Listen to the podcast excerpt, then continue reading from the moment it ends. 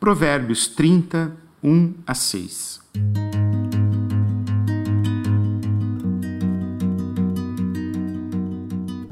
O cético afirma: Não há Deus, não há Deus. Posso fazer o que quiser. Sou mais animal que humano, a inteligência humana me escapa. Reprovei em sabedoria.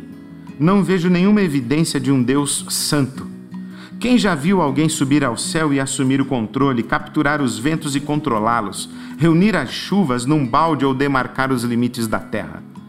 Apenas me diga o nome dele ou o nome dos seus filhos. Vamos, diga-me.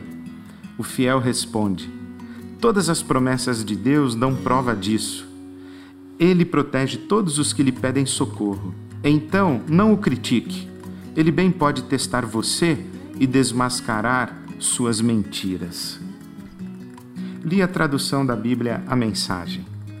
Esse diálogo entre o crente e o cético revela duas posturas na vida. A primeira é a negação de Deus que leva à prepotência de tentar viver sem Deus, o que na verdade é, é assumir o papel de Deus, a pretensão de ser Deus. É dizer, eu posso fazer o que quiser.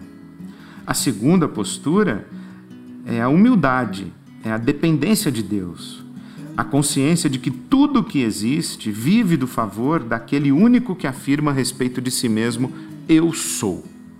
O caminho da sabedoria implica a consciência de que a vida é dádiva e que tudo, absolutamente tudo, está em Deus. Porque dele e por ele e para ele são todas as coisas. Glória, pois, a ele eternamente. Amém. Amém. Viver é muito, muito mais que sobreviver. Viver só é possível em Deus.